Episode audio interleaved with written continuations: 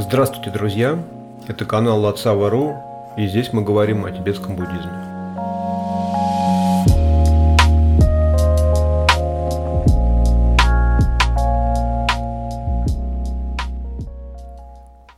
Поскольку на канале после моего вопроса единственная тема, о которой попросили, это Нендра, соответственно, мы сегодня поговорим про Нендра.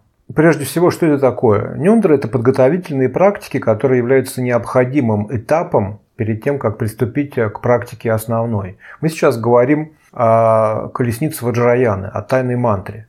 Это колесница плода, и поэтому, ну, по моему субъективному мнению, а, теоретические знания, теоретическое изучение этих практик, оно не работает э, в отрыве от э, реального следования тантрическому гуру. Если мы не получили посвящения устной передачи и наставлений напрямую от э, тантрического гуру, то какие бы мы книжки ни читали, какие лекции не слушали, никакой пользы нам от этой колесницы особой не будет. А в худшем случае мы еще и можем себе существенно навредить.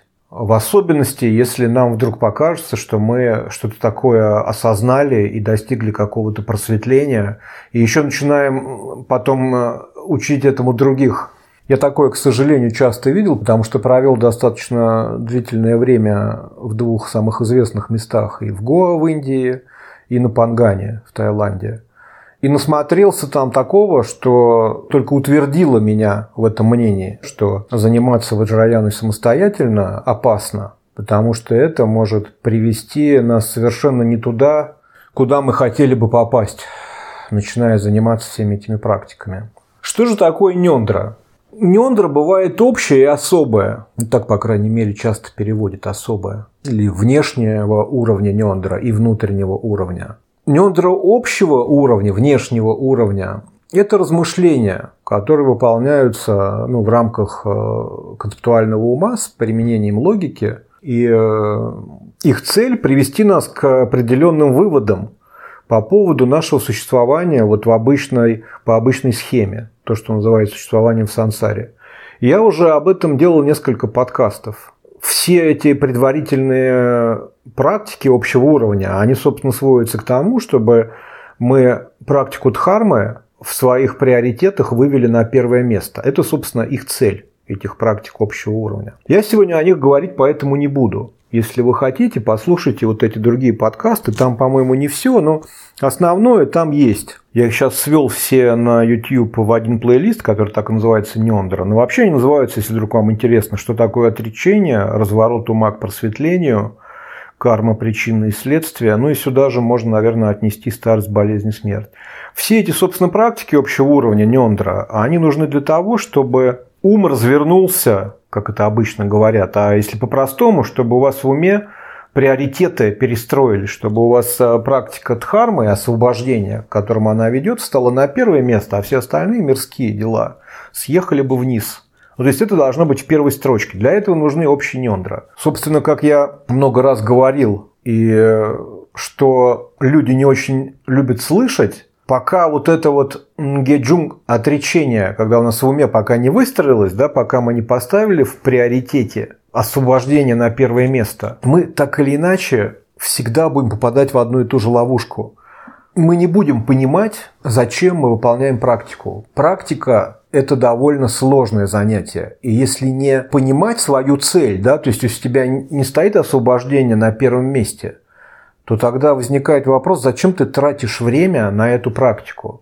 В процессе выполнения общего нендра мы, у нас возникает вот, этот, вот эта смена приоритетов. И тогда мы можем перейти к нендра внутреннего уровня или к особым нендра. Патрул Римпочи, когда я с ним встретился, он уже рекомендовал своим западным, по крайней мере, ученикам делать недра короткое. Оно значительно короче, оно сущностное.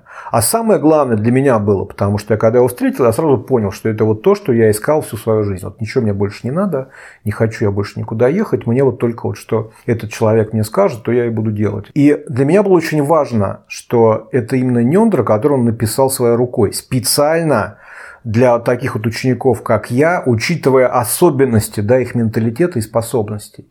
Поэтому я схватился за это нендра, и у меня дело тогда полного нендра Лангчен Нитик так и не дошло. Я потом его, конечно, на него получал и передачу, и читал его вдумчиво, и для себя сделал вывод, что оно, конечно, это написал Джигми Лингпа, он в прямом виде это получил Латченпе, но мне Нендра, написанный моим собственным учителем, ну, оно ближе. Вот читаю его, и мне кажется, что это совершенный текст, что вот, ну, не может быть ничего лучше просто написано. И у меня никаких сомнений не было, вот, когда я начал его делать, что оно вот сработает, что это вот для меня какой-то инструмент, который меня вот именно по тому пути ведет, который я всю жизнь искал. Ну, то есть это вот такая уже уверенность, которую ничем не перешибить. И, конечно, она сначала была не стопроцентная, но постепенно в процессе выполнения этих подготовительных практик я убеждался, насколько они эффективны. И так даже смешно в результате получилось, потому что есть такая ошибка, она распространенная, когда люди заканчивают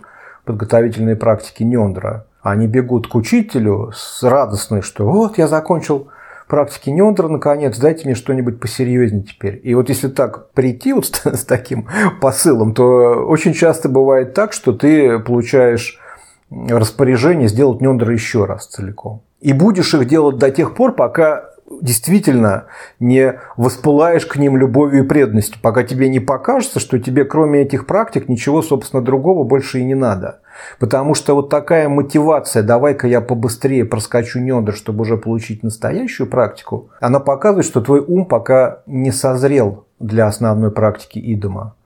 Я потом об этом тоже размышлял много и для себя пришел к такому решению, что если разобраться, то есть сесть и проанализировать, вот эти практики подготовительные нендра, то в них есть уже абсолютно все, что есть э, э, в практике основной. Причем обоих стадий зарождения и завершения. Я сейчас не буду говорить да, о полной практике Нёндер из Лангчен Нитик, я говорю только о практике краткой, которую составил Патрул Римпочи. То есть в моем понимании вот это именно такое Нёндер, какое вот лично для меня и должно было быть. И э, в нем есть медитация наидома, это да, практика Ваджрасатова, визуализации Ваджрасатова и чтение э, стослоговой мантры. Я вам даже больше скажу, я вот сейчас только закончил переводить текст Гилга Кенса, где он объясняет э, традицию Ваджраяны, и он почти все объяснения дает в качестве примера именно практику Ваджрасатова, постоянно напоминая, что Ваджрасатва сам по себе является сутью любого идома, и его практика самодостаточна. Поэтому вот практика Ваджрасатва входит в Нендра. Далее. Там есть молитва линии передачи. Да, это вот э, принятие прибежища. И опять же в случае с Нендра Патрул Римпочи, Лангчен Нитик, краткого Нендра Лангчен Нитик, принятие прибежища совмещается с простираниями. И это ну, практика обращения к линии передачи. Э, я вот когда ее делал, я помнил наизусть всех мастеров. Вот от Ланченко до моего коренного гуру. Ты к каждому из них обращаешься. Но если простирание надо сделать много. Да? Я напомню, все, наверное, знают, что надо сделать по 100 тысяч повторений вот каждой ветви подготовительных практик. Обычно в классике это 4 ветви. А в Нёндерланд Тик это 5 ветвей, то есть добавляется еще молитва Бадхичиты, которую тоже надо повторить 100 тысяч раз. Дальше там идет э, подношение мандалы, которую тоже надо повторить 100 тысяч раз. И вот эти четыре практики, пожалуй, можно отнести к стадии зарождения основной практики. То есть они сопоставимы да, по своей работе, по своей функциональности.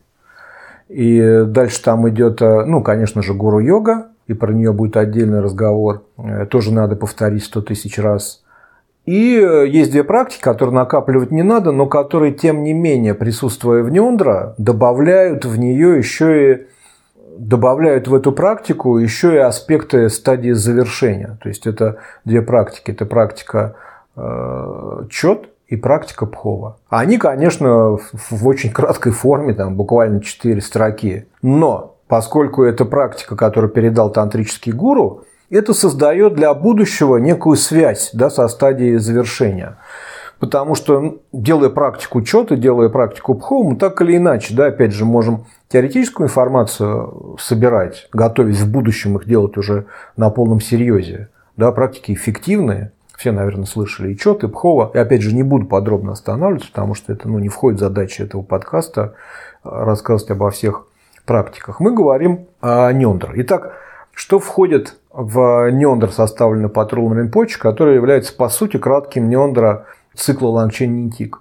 Это принятие прибежища, простирание, зарождение Бадхичиты, практика Баджрасатвы, Чот, Пхова и Гуру-йога. Накопить надо 5 ветвей. 5 раз по 100 тысяч, лучше по 108 тысяч, а лучше и побольше, чтобы ну, гарантированно там где-то что-то ты мог забыть, где-то что-то еще что-то, и потом по большому счету считать следует те повторения, когда мы не отвлекаемся, потому что если мы, например, делаем какой-то, повторяем молитву за рождение Бадхичиты, а сами думаем, как бы вечером пиво выпить, да, все наши мысли где-то в другом месте, а, а не о страдании живых существ, в таком повторении нет никакого смысла. Это его просто так повторять, это надо переделывать. То есть это должны быть 100 тысяч именно повторений мантры или молитвы в состоянии неотвлечения. Ну, потому что какой смысл? Ну, то есть повторять какую-то мантру, а думать о чем-то другом, это бессмысленно. Мантра так не работает. Ну, нет, связь, конечно, создается с ней, и с божеством, и с мантрой, но какой-то вот прям реальной пользы э, вам это не даст.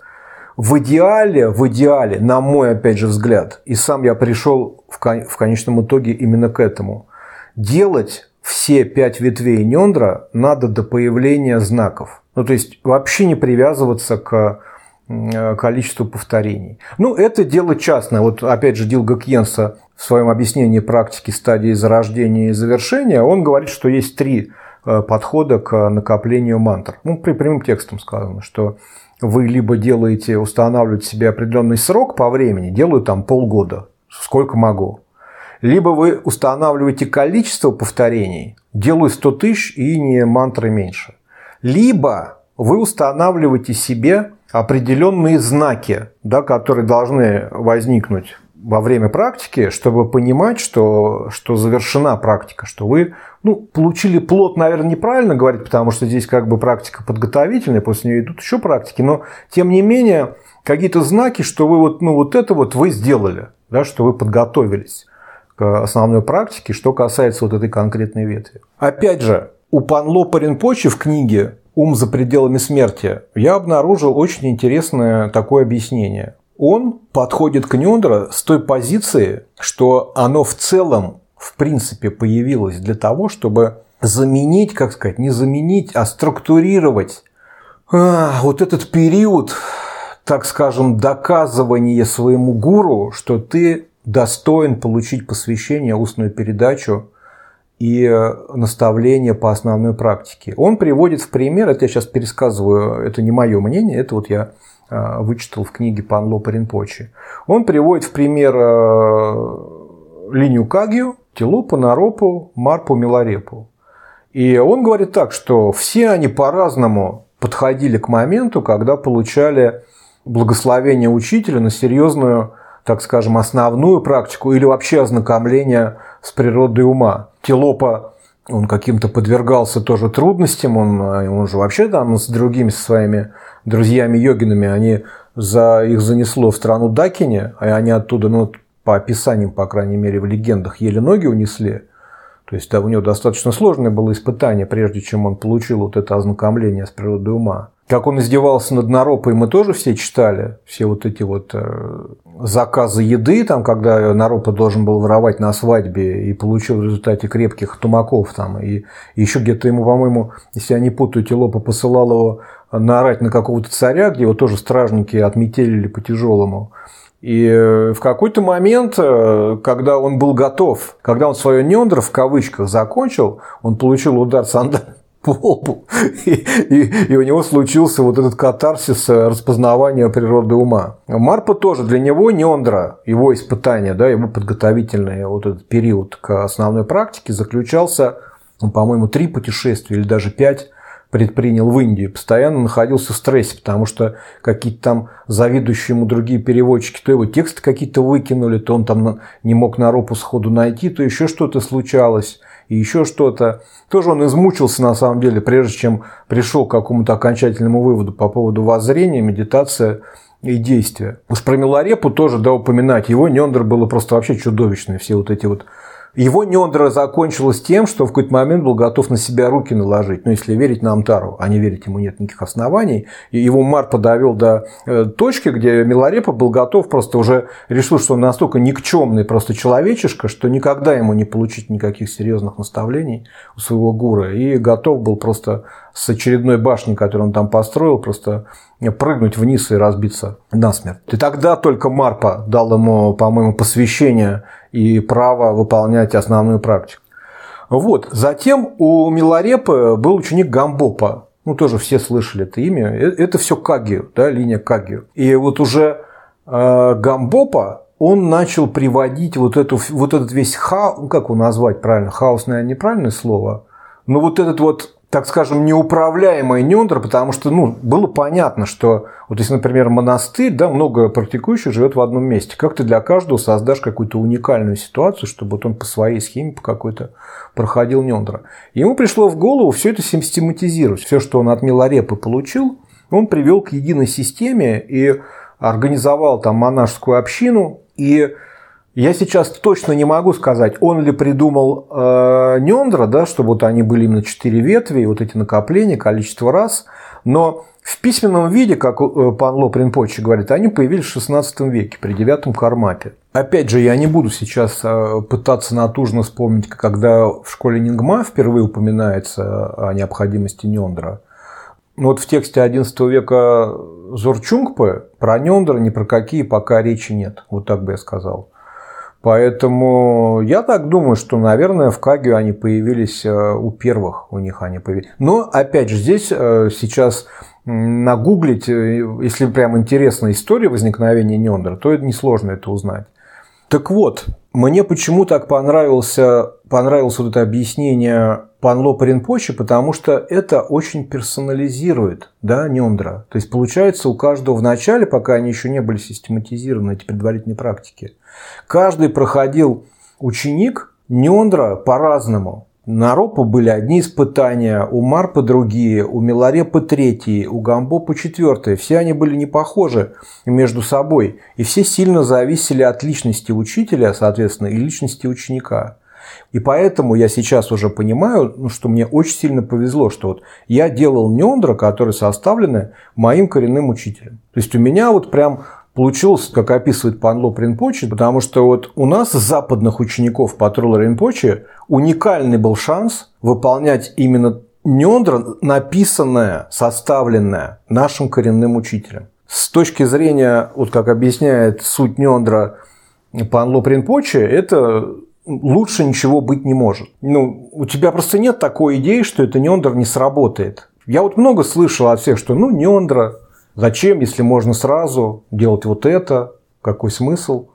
Вот для меня в этом был очень большой глубокий смысл, потому что эта практика была составлена моим учителем. Он дал на нее передачу, он дал посвящение. Я помню первое посвящение Авала Китишвара я у него получил. Устную передачу на э, краткие нендра и э, определенные наставления, как их практиковать. Все. И тогда уже ну, опять же, сходу у тебя нет ощущения, что нужно делать прям вот все бросать. Конечно, там у каждого своя жизнь. Я так и делал вот то, о чем я говорю, там полчаса каждое утро. Ну, и полчаса, может быть, вечером. Там как раз недра, поскольку краткие, пока ты там-то с утра встал, чашечки свежие, там водичку налил, и, и недр сделал. Полчаса, там, ну, 40 минут, может, тебе это займет, в зависимости от того, сколько ты повторять будешь. И так я их делал довольно долго.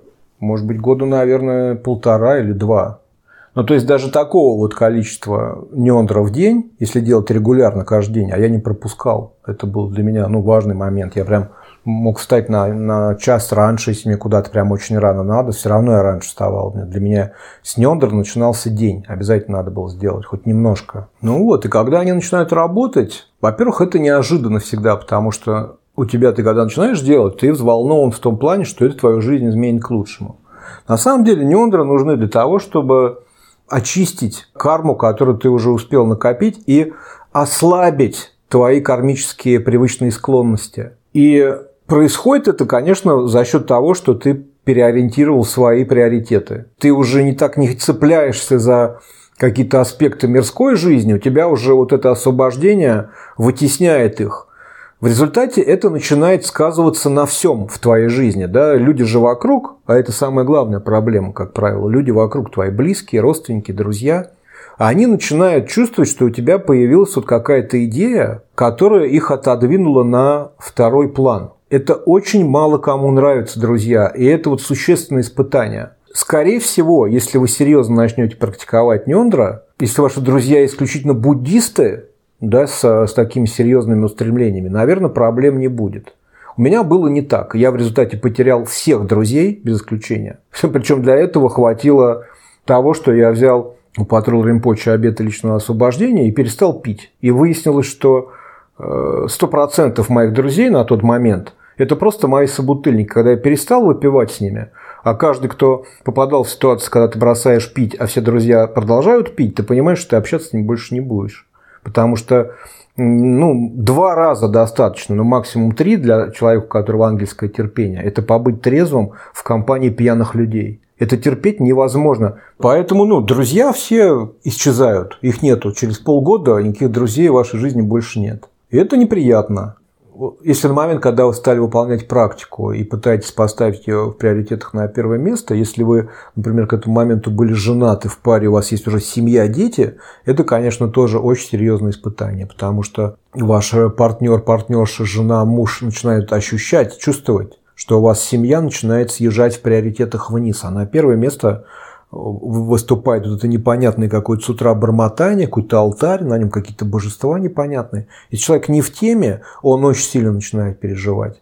Потому что это начинает походить на секту, а как же так, вот у тебя семья же, тут детишки, а ты куда-то там вот это, на какие-то ретриты. Опять же, кто сталкивался с таким, прекрасно меня понимают. Вот, поэтому второе, что часто бывает, как произошло в моей ситуации, я, мне пришлось развестись. Вот, из неприятных каких-то сопутствующих э, обстоятельств, ну вот первое, что происходит, вы теряете друзей, и если ваша пара не, буддизмом не заинтересуется, то, скорее всего, и семью вы тоже потеряете. Ну, потому что, а как я говорю, люди, когда ощущают, что у вас приоритеты сместились, мало кто может такое выдержать. Ну, то есть это неприятно. Во-первых, это страшно, да, там человек может вот взять там, не знаю, уйти в трехлетний ретрит, тем более ты же еще по неопытности начинаешь рассказывать это все, что тебя вдохновляет в данный момент. Вот ты, например, представьте себе, вот вы живете в семье, и тут вы начинаете там жене или мужу рассказывать, да все мы умрем, да все непостоянно, тело это мешок с нечистотами, и все умрут, и э, надо отречься от всего, от семьи, там, да, и уйти вот Будда Шкимуни оставил. Особенно вот эта история с Будда Шкимуни, который оставил жену с ребенком и ушел в лес. Обычно вот я, тут был какой-то пост на канале по поводу отношения к мирским делам, и там так достаточно жесткий, кто-то написал в комментариях, что я сейчас покажу жене. Я сразу написал, не надо, не надо показывать это жене. Вы для себя сделайте выводы свои.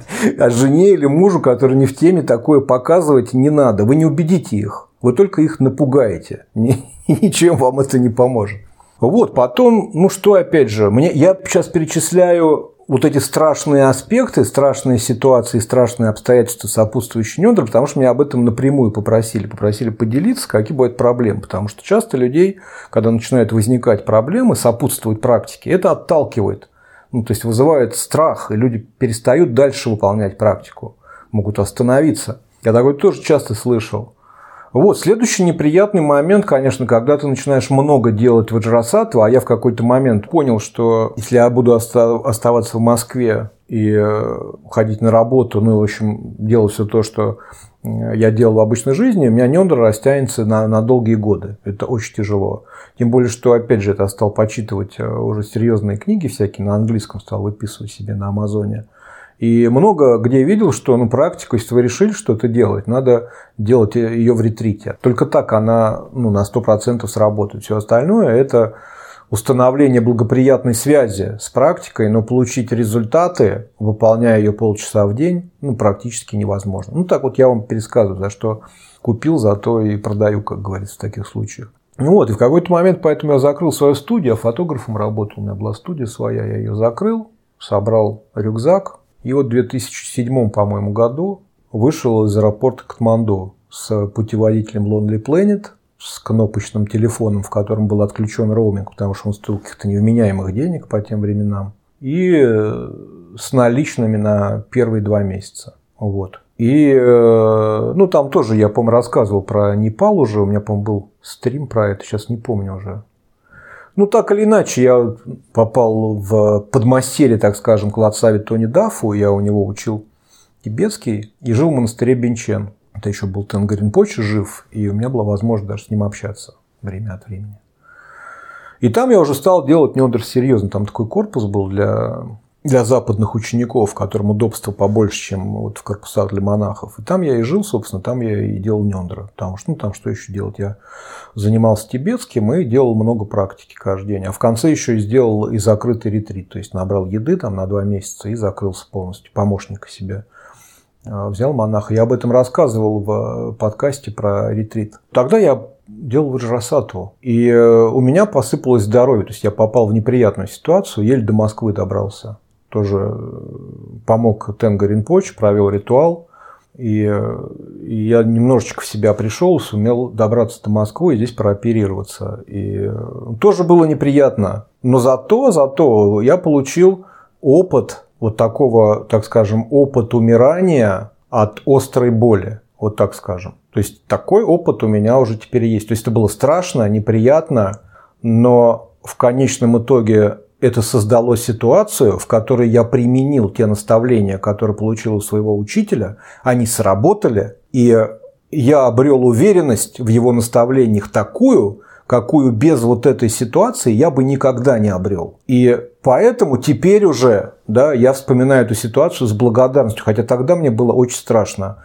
Это была почечная колька, у меня огромный камень застрял, и если у кого-то было, вы понимаете, да, чуть за боль, когда теряешь сознание от боли, а когда ты еще не знаешь, что такое почечная колька, ты думаешь, что все, у тебя разорвалось внутри какой-то серьезный внутренний орган, да, и вот все, тебе конец. И э, никому такого не желаю, но вот у меня плохая карма оказалась в этом плане. Ну, то есть кто-то, я много слышал рассказов про болезни, и много кто попадал в Непале. Я знаю еще пару-тройку историй э, русских йогинов, которые практически в Катманду, кстати, тоже чуть не отбросили коньки. Это там, Катманду вообще в этом плане такое место силы суровое. Там я жил на своем Бунате, фактически, да, вот это вот ступа своим Бунат, на другом конце все знают Боданат, она такая благоприятное место силы, а вот своим Бунат это такое место жесткой силы, да, гневной, гневное проявление.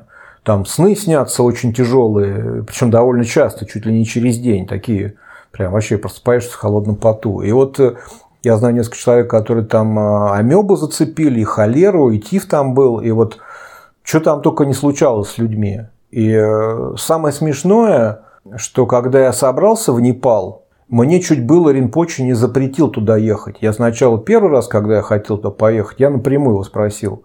Он мне сказал, не надо тебе ездить в Непал. И, но я, я так хотел вот сделать именно ретрит в святом месте, что я применил хитрость. Я долго думал, что мне сделать.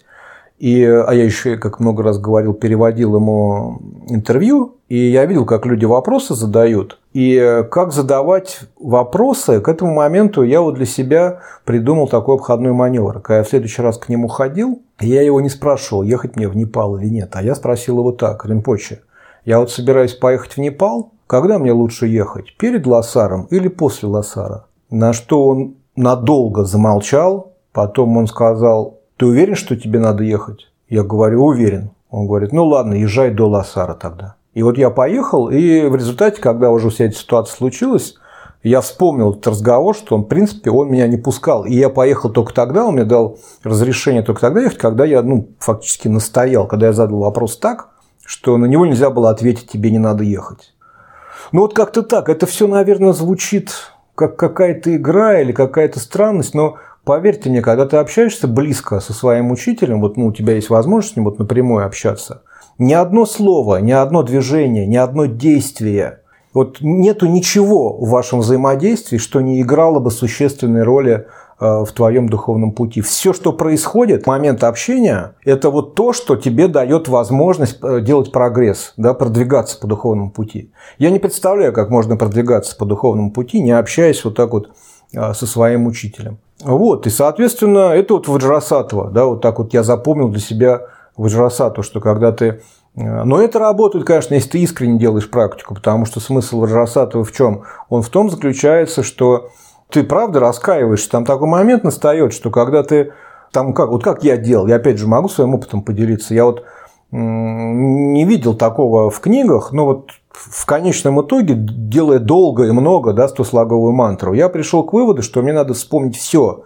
вот по крайней мере в этой жизни. Про прошлое это ладно, ты просто перечисляешь все виды неблагих действий, какие потенциально возможны, там убийства какие-то, ну ты их не помнишь, поэтому там как-то карма очищается, возможно, но это такого сильного воздействия эмоционального на тебя не оказывает. А вот когда ты начинаешь вспоминать косяки и свои какие-то вот очень неприятные поступки и действия, которые нанесли вред живым существам в этой жизни, это совсем другое дело, потому что это обычно что-то, что мы либо предпочитаем вообще забыть, либо мы находим какие-то себе объяснения и оправдания, что в результате съезжаем к тому, что ну сами они виноваты, да, не надо было вот так, не надо было вот сяк. А тут ты себя прям берешь да, за шиворот и мордой в этот тыкаешь, да, там, вот, чтобы как бы ты себя чувствовал, если бы с тобой вот так бы поступили, да, вот как ты поступил с другими людьми. И э, вот один, опять же, из знаков э, того, что практика проходит успешно, тебе сначала становится на себя противно смотреть. Ты когда осознаешь, вот, что ты сделал, да, вот, переставая бороться да, с позиции эго, а, чтобы пытаться себя оправдать. А вот честно себе говоришь, я вот сделал так и так, ты да, раскрываешь вот это все перед собой, вот этот свой поступок. Сначала ты начинаешь вызывать у себя отвращение. Я так думаю, что, вероятно, и болезни какие-то, вот эти проблемы со здоровьем, они возникают из-за того, что там есть такой надломный период в практике ваджрасату, когда ты себе становишься противен. То есть ты просто сидишь и занимаешься там полгода тем, что ты вспоминаешь, какой, какие гнусные поступки ты в своей жизни совершал, сколько ты вреда и горя принес другим живым существам. И в какой-то момент начинаешь к себе с отвращением относиться, и я думаю, что кульминация вот этого момента как раз а, ты отхватываешь какое-то серьезное заболевание. Если ты делал все правильно, оно, соответственно, является катарсисом, после которого как раз ты можешь, раскаявшись, да, вот недавно я делал пост про эти все слова раскаивания, оставить позади чувство вины вот за то, что ты совершил. И ты чувствуешь какое-то неимоверное облегчение. После того, как уже добрался, да, меня, меня прооперировали, и я вот помните в каком-то подкасте про болезнь, старость и смерть рассказывал, что когда ты после успешной операции выходишь на улицу, у тебя ну, первый день вот до вечера такая какая-то такая вот, ну, эйфория, такое ощущение, что ты вот все, что, что ты достиг реализации, тебе больше ничего не нужно. И я так думаю, что, возможно, может быть, для человека не практикующего так это не работает, но для меня, который делал Ваджрасатову, отхватил вот эту вот почечную колику, из-за которой там, да, терял сознание там, две недели. Я боролся там, лежал за жизнь, и в результате Тенгарин Почи э, провел ритуал как-то там что-то, как мне потом сказали, у меня сместились, там было сразу три камня, у меня они прям забили выход.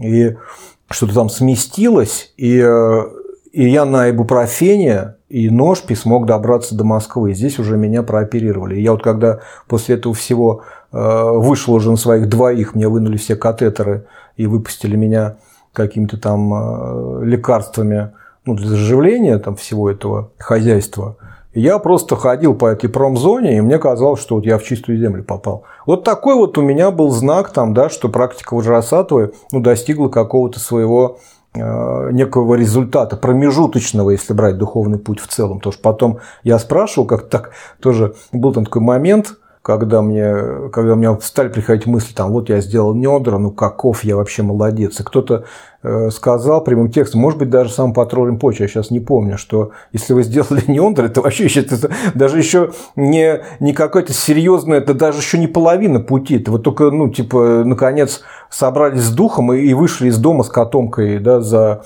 спиной. Это пока вообще ничего. У вас еще столько вам всего предстоит, что даже забудьте, что вы там что-то достигли, сделав неондр. Вообще об этом даже не думайте. С этим вообще смешно получилось в результате. Я помню, когда вот это была ситуация, когда это, где же это было? По-моему, в Бадгае я был, то я себя поймал на мысли, что я горжусь тем, что я сделал Неондра. И буквально сразу же я встречаю в Бадгае, это было, я помню, эти вот шатры, там тогда такие палатки, а много народу собирается в сезон.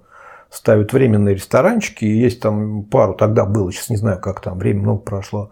Там все собираются вечером поболтать про просветление. Это любимое занятие буддистов в святых местах, поболтать про просветление. Не знаю, опять же, как сейчас, тогда так было. И все собирались там в одном, в какой-то одной палатке и болтали. И вот там мне как раз один мой приятель, не буду называть сейчас имени, но он знает, если слушает подкаст, или ему кто-то обязательно передаст. Он меня как раз огорошил. Он мне сказал, ну а что там же в Кунсан Клам Шалунг написано, что кто 10 миллионов э, повторений ваджра гуру мантры не накупит, это считается нендра не сделано. А я себя считал знатоком Кунсан Клам Шалунг, это вот слова мы все благо учили, потому что я по ней сдавал экзамен по Тру Римпочте. Я наизусть знал все из этой книги перечисления. Ну, то есть не, не саму книгу наизусть, она огромная, а вот именно все перечисления, то есть все листы, да, все э, там 8 того, 10 того, все э, детали одеяний божеств, какие этапы. Ну, то есть все там где-то на, на час, наверное, когда начинаешь пересказывать все, что ты наизусть выучил, час занимало. Я сдавал экзамен по Туру Римпочи. Потом на Шедре тоже люди, я знаю, сдавали. И я себя, опять же, считал знатоком к этому моменту. И вот он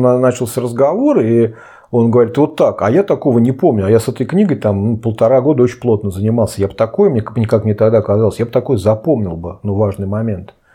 И опять же, я еще и Нендер сделал, и у меня вот, этот вот, вот эта вот идея гордыни, она прям, я вот помню просто хорошо состояние, меня в этот момент прям вот полностью умом завладела. Да, я думал, да кто ты такой, ты мне тут рассказываешь? Я экзамен сдал, да еще Нендер сделал, а ты мне тут в какой-то палатке тут что-то такое задвигаешь. Ну и что-то такое ему сказал, тоже достаточно высокомерно. Ну, потом помирились, то есть никаких проблем. У нас не было, мы цок вместе делали после этого, и все было очень хорошо в результате. Но я это запомнил и э, пошел проверять, ну, потому что я вот в этом плане такой, я не могу, если что-то у меня какие-то противоречия, я перерою весь интернет, но я найду. Ну, соответственно, я взял Кунсан Кламы Шалунг, и действительно там, представляете, в русском переводе так написано. Я думаю, ладно, Давайте, может быть, пере... может быть, Фарида что-то не так поняла. Лезу в английский, и там то же самое. Думаю, может быть, ну, вот эта английская группа переводчиков что-то спутала. Ведь у тибетцев бывают такие слова, когда ну, вот они там пишут какие-то э, абстрактные цифры, чтобы сказать, надо много раз повторить, они могут сказать, там, типа, написать миллионы и тысячи раз. Это означает просто, что много раз надо повторить. И тогда это абстрактное понятие. А есть специальная цифра 10 миллионов. И я полез в тибетский оригинал, и чтобы вы думали, там в тибетском оригинале написано 10 миллионов повторений. Без каких-либо там типа отсылок и намеков или подмены понятий. 10 миллионов раз, пока вы не повторите э, ваджа гуру мантру, считайте, вы нендр не сделали. И что тут? И, и все, и, и буквально за полчаса все мое вот это вот ощущение победы над реальностью, что я сделал Неондер, да еще сдал экзамен по Кунсан Кламе Шалун, прям в одну секунду было разрушено. И это, конечно, тоже неприятное ощущение. Вот эти каждый раз, когда тебе выбивают из-под ног почву на пути в Аджраян, это каждый раз такое серьезное испытание. То есть от тебя, э, от этой твоей привязанности к эго постоянно даже не знаю, как это назвать-то, твой учитель через вот эти все какие-то проявления начинает от тебя ломтями отрезать вот это вот, это вот искусственное образование. Или еще пример такой приводит, как луковица, с которой сдирают, да, вот луковица или капуста, с которой сдирают листы. И только в нашем случае они отходят с кровью, как если кожу отдирать от мяса. Каждый такой отодранный лист – это вот такие муки когда ты понимаешь, что ты, во-первых, неонтер никакой не закончил, потому что в книге написано вот так, раз. Потом ты понимаешь, что ты на человека наехал, а он прав, а ты дурак оказался в этой ситуации. Это тоже очень неприятно. Но зато мне это, я больше никогда ничего не утверждаюсь, я точно не знаю. Вот как раз вот тот случай, плюс еще потом там всякие, в основном отношения с Дакине меня привели к выводу, что никогда нельзя ничего утверждать, если ты не знаешь на 100%. Лучше сказать, подождите, сейчас я уточню пойти, зайти в интернет, поискать, посмотреть. Это очень полезная в результате оказалась такая привычка. Я теперь поэтому в такие дурацкие ситуации практически никогда не попадаю. Если я понимаю, что я точно не знаю, я никогда не стану утверждать. Потому что я не вижу ничего стыдного в том, что сказать, знаете, что я вот вы сейчас говорите, мне кажется, вы не правы, но точно я этого сказать не могу. Пойду-ка я проверю, и потом вернемся к этому разговору. Все, ты идешь проверяешь, тогда тебе легко вернуться сказать, знаете, вы были правы, а я ошибался. И никаких проблем. Ты причем при этом не будешь проигравшим выглядеть. Человек, наоборот, тебя уважать начнет, потому что ты не идиот, которому главное победить в споре, а ты человек, которому важно истину выяснить. Так это выглядит, по крайней мере. Ну и все. И пришлось сделать э, вот эту вот э, гуру-йогу. Опять же, в Аджраяне, когда ты следуешь реализованному мастеру, Махасидхи, ничего не бывает просто так. Я тогда сильно расстроился, потому что я действительно думал, вот я сейчас Нендер закончился, я получу благословение делать уже основную практику. Ну и пришлось вернуться к гуру-йоге, потому что я сделал ее, как все остальные ветви, 100 тысяч раз только, и доделывать ее вот до 10 миллионов. И это, конечно, ну, заняло у меня ну, много времени. Но я в какой-то момент уже, я сначала ретрит сделал несколько подряд там в Подмосковье. Такие тоже ничем не занимался, только мантру повторял.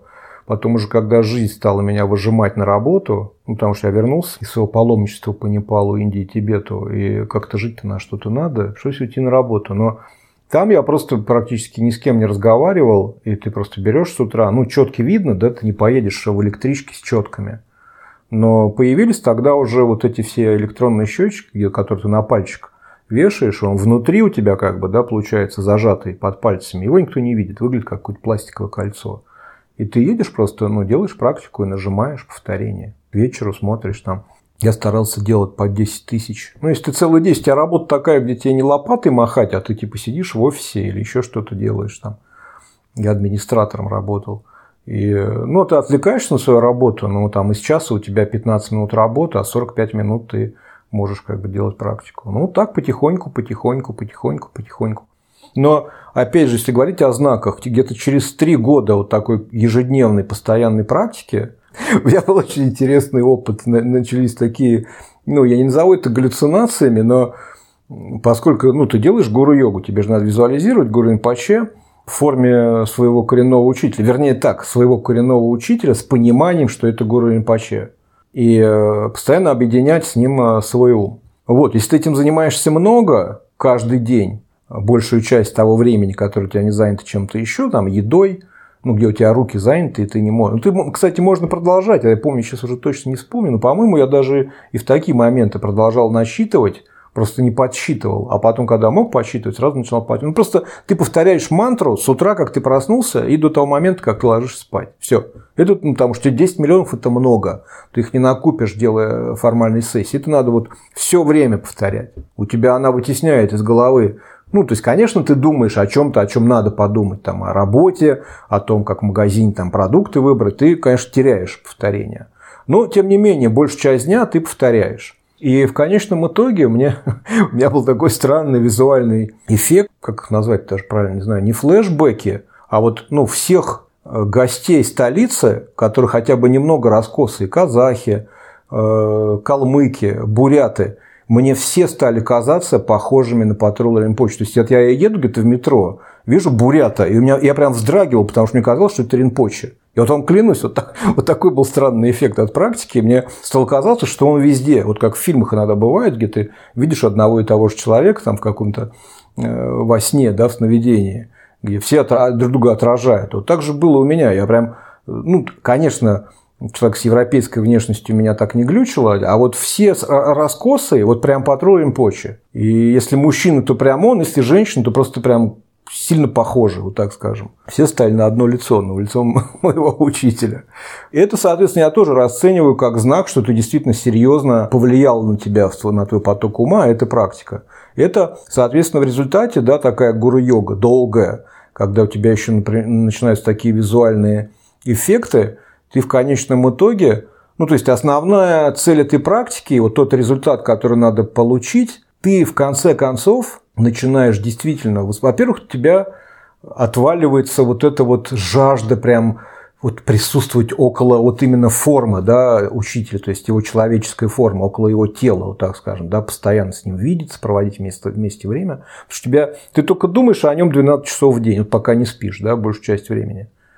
Это приводит к тому, что ты себе, его ощущения постоянно рядом, да, вот он с тобой, ты с ним начинаешь разговаривать, задавать ему вопросы какие-то, он тебе что-то отвечает. И в конечном итоге это приводит к тому, что ты, ну, не буду говорить, что 100%, это был бы слишком идеальный результат, но все существенные, значимые ситуации, обстоятельства и какие-то вот то, что с тобой происходит в повседневной жизни, тебе начинает казаться, вот действительно, как в текстах написано, что это тебе посылает испытание твой учитель. Тебе становится проще с проблемами работать, потому что тебе кажется, ага, вот тут он хочет опять посмотреть, как я себя поведу, а как я себя должен повести-то, чтобы ему понравилось. Ну, я же должен себя повести в соответствии с Дхармой, я же не могу себя после там, 10 лет практики повести как какой-то болванчик, да, обычный, который в жизни никогда ничего не практиковал. Хотя первый импульс может быть именно такой. Но ты вспоминаешь, ага, а как, блин, Поче, вот если бы я при нем, это, вот если бы ситуация случилась бы, вот Аринпоче видит, что я буду делать.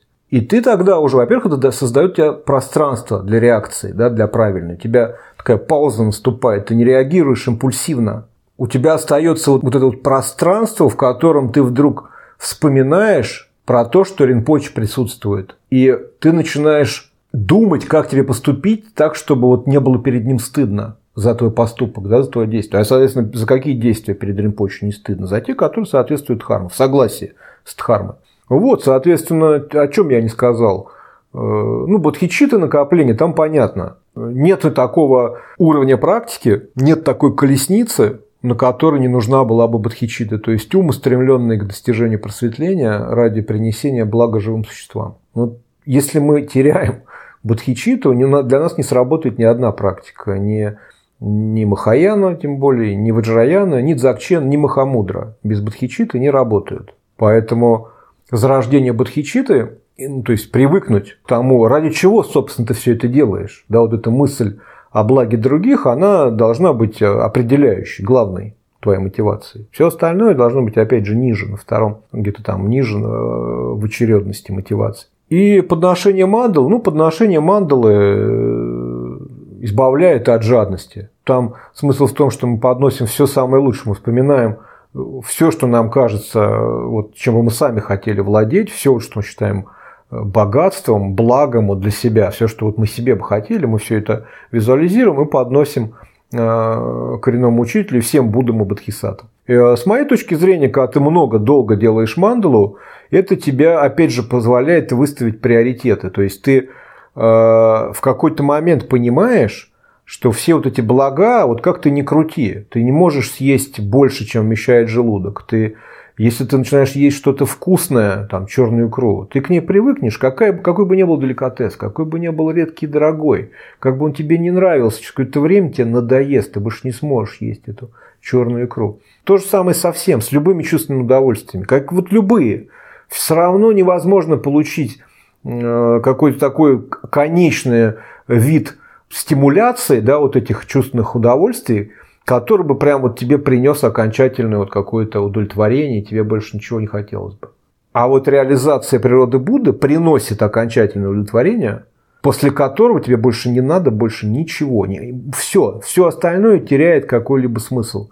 Ты можешь продолжать есть черную икру, нет проблем. Просто больше это ты не расцениваешь черную икру как какой-то способ обретения высшего блага или удовольствия. Постоянное, каждое мгновение осознавание природы ума – это единственное, что может привести нас к состоянию полной удовлетворенности каждым текущим моментом, этим следующим через момент, и так навсегда. И это состояние нам может передать, ознакомить нас с ним. Так оно вообще нам, оно изначально наше это состояние. Просто мы его не видим, оно заслонено как раз вот этими нашими тревожащими эмоциями, мыслями усложненными. Мы его не видим за ними, как за пеленой. И только наш коренной гуру может провести ознакомление, показать нам нашу истинную изначальную природу и научить нас, как практиковать так, чтобы ее вывести на, на первый план, на первое место в нашем потоке ума. И этим очистить все, что мешает нашему вот этому достижению стабильной реализации, полной реализации, совершенной. Поэтому мы ему спокойно подносим все вот это, да, это практика мандалы, ну, это вот, опять же, по моему субъективному мнению, я ее долго делал, ну, как положено. И вот у меня в конце было ощущение, что я, я наконец пришел к окончательному выводу, что из всех благ и всех удовольствий, какие существуют вот, ну, для человека как живого существа, я вот именно хочу, пожалуйста, Ринпоче сделай так, чтобы я вот стабильно осознавал свою изначальную природу. Ничего другого я больше не хочу. Я хочу быть в каждый момент времени, быть удовлетворен тем, что есть, И это бы не зависело ни от каких внешних обстоятельств. Это реально то, чего я хочу. И дать это можешь только ты. Поэтому смело я взамен отдаю вот все вот это. Вот сколько бы его не было, всего самого лучшего, все, пожалуйста, забирай, используй на благо других живых существ или для развития дхармы, тебе виднее. Но вот мне, пожалуйста, взамен дай вот реализацию. Вот, собственно, это тоже, вообще все эти практики подготовительные, они по сути своей, ну, можно сказать, грубо, конечно, но они так или иначе гуру-йога. То есть ты каждый аспект, любой ты берешь, там, даже пова, куда ты переносишься, там, да, в чистую землю кого? Зачем? Вот мне, например, абстрактный Будда мало интересует, простите уж меня. Я, если хочу в чистую землю, я хочу в чистую землю к э, патрулу Ринпочи. Вот мне другой чистой земли никакой не нужно. Если вдруг я сам не смогу обрести полную реализацию, и у меня будет своя чистая земля, то есть я вот в центре сижу, во дворце, если так, до такого уровня это практиковать не получится, меня вполне устраивает чистая земля патрул Римпочи. Если меня спросят, то вот я вам честно опять скажу. Вот спроси меня сейчас, выбирай, куда ты хочешь, в чистую землю Амитаюса, в чистую землю Гуринпаче, Зандок Палри, или вот сейчас так получилось, что у патруля Римпочи есть своя чистая земля, ты куда? Я даже ни секунду не буду думать. Я хочу только к патрулю Римпочи. Мне других чистых земель никаких не нужно. Все. Поэтому, собственно, ну что там еще? Чет, ну, тоже, опять же, да, ты же должен на чем-то основывать да, свое вот это бесстрашие, когда ты подносишь э, собственное тело. Бесстрашие откуда у, себя, у тебя может взяться? Бесстрашие может у тебя взяться только от реализации своей изначальной природы, которая неразрушима, ты не можешь ее потерять. А такую природу может, с ней может ознакомить только коренной гуру. Поэтому никакого чуда, опять же, без коренного гуру тоже быть не может. Где будет основа бесстрашия-то? Где ее взять-то, если гуру нет? Ну и, соответственно, а уж древо прибежища у тебя там гуру сидит в центре твой, да, и он последний, ну, между тобой и линией передачи, это вот он. Он для тебя олицетворяет всю линию передачи от Самантабхадры. У него точно такой же просветленный ум, как у Самантабхадры. Вот он, так скажем, держатель этого ума. У тебя тоже такое есть. Об этом написано в книжках, об этом пишут в постах на каналах, об этом говорят в лекциях. Но одно дело это теоретически услышать, да, и принимать даже пускай на веру. А другое дело, что это действительно, вот провел учитель прямое ознакомление и говорит тебе, у тебя ум самантабхадар в твоем потоке ума. Все, иди медитируй. Чтобы вы после этих слов ушли и для себя подумали, да, Вернее, даже не подумали, подумать недостаточно. Ну, нужно точно знать, прийти к окончательному выводу, что это и есть плод практики гуру-йоги, когда ум учителя просветленный и ваш собственный ум сливаются в нераздельное единство, они становятся нераздельны. Так мы получаем, собственно, уверенное знание, что наша основа, наша истинная природа – это ум Самантабхадра. Ничем не отличается. Вот, и в этот момент, когда все это произошло, и мы получили, и мы реализовали, возникает вопрос. Мы можем после этого начать приступить, после такого нендра, мы можем приступить к основной практике. Почему бы нет? Ну, то есть, стадии зарождения и стадии завершения – это серьезные практики, которые очень быстро приводят к достижению результата. Но согласитесь, после такого нендра, я уверен на 100%, их делать гораздо проще. Потому что в целом все аспекты, которые важны для успешного осуществления этих практик, вы уже наработали. У вас все это есть. Это все равно, что как опыт в любо, любом другом навыке. Да? Вот вы, например, решили построить дом, и вы никогда дома не строили. Вот вы полезли, сейчас еще хоть YouTube есть, можно пойти и посмотреть тысячу роликов и хоть какой-то опыт получить. А раньше не было YouTube никакого. И вы могли купить какую-то книжку с какими-то 2D схемами и попытаться сделать самого, но, скорее всего, да, получится адски криво. Или вы идете устраиваться в бригаду какую-нибудь, да, по строительству домов. Сначала разнорабочим, потом потихонечку вы раз дом построили, два, через там 20 домов, если у вас ну, есть там склонность, э, некий хотя бы талант, там, да, и голова нормально работает, вы уже знаете, как там фундамент делать, еще что-то, стены. А построив 100 домов, вы какой-то момент, там, не знаю, у вас есть деньги, вы решили все построить. Вы построите же, да, идеальный просто дом мечты. Вы уже собрали все ошибки, уже у вас там были все какие-то косяки, и уже разваливался фундамент, и стены трещины шли, и крыша сползала, и отопление-то не так вы делали. Все, вы набрали кучу опыта, э, каких-то там изъянов и ошибок, которые вы исправляли, вы знаете, какие э, причины ведут к каким следствиям. И вот выходит два человека. Один, который книжку прочитал про строительство домов, а другой, который в бригаде с нуля до бригадира сделал 100 домов. И каждый себе хочет построить дом мечты. У кого лучше получится? Вот это как раз, наверное, на этом примере, наверное, я подкаст и закончу, потому что он идеален. Вот это именно то, для чего нужно нендра. Это опыт, который вы наберете к тому моменту, когда приступите к основной практике, к построению своего вот этого дворца мечты, дворца, в котором будете восседать в качестве божества и воспринимать весь мир как свою мандалу, а всех живых существ в как божество этой мандалы. Поэтому нюндра это очень важно. Но опять же, да, вот такого подкаста, даже если бы вам показалось, что вот сейчас вы все поняли, Констант Ламей Шаломку прочли, и все надо приступать, нет. Для того, чтобы общие нендра, общего уровня, можно практиковать ну, размышления эти. Для этого не нужно ни посвящения, ни устной передачи, ни наставлений. А вот для особого нендра нужно, да, пойти к э, тантрическому мастеру и получить посвящение, передачу и наставление. Более того, в принципе, чтобы формально начать практиковать, можно даже у разных мастеров получить. У одного получить посвящение, а у другого устную передачу на текст Нендра, а у третьего э, наставление по практике. Такое допускается, пока вы не выбрали себе единственного. Вот я говорю, мне повезло, что вот я сразу встретил своего коренного учителя. То не сразу. Я уже объяснял, да, что я мог по раз далеко в сторону уйти.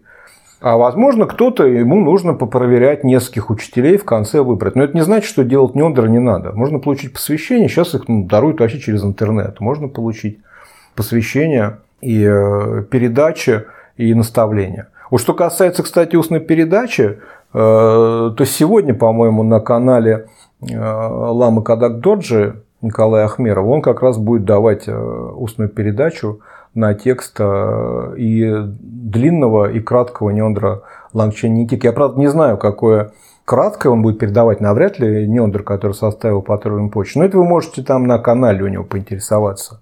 А так вообще я ссылочку оставлю.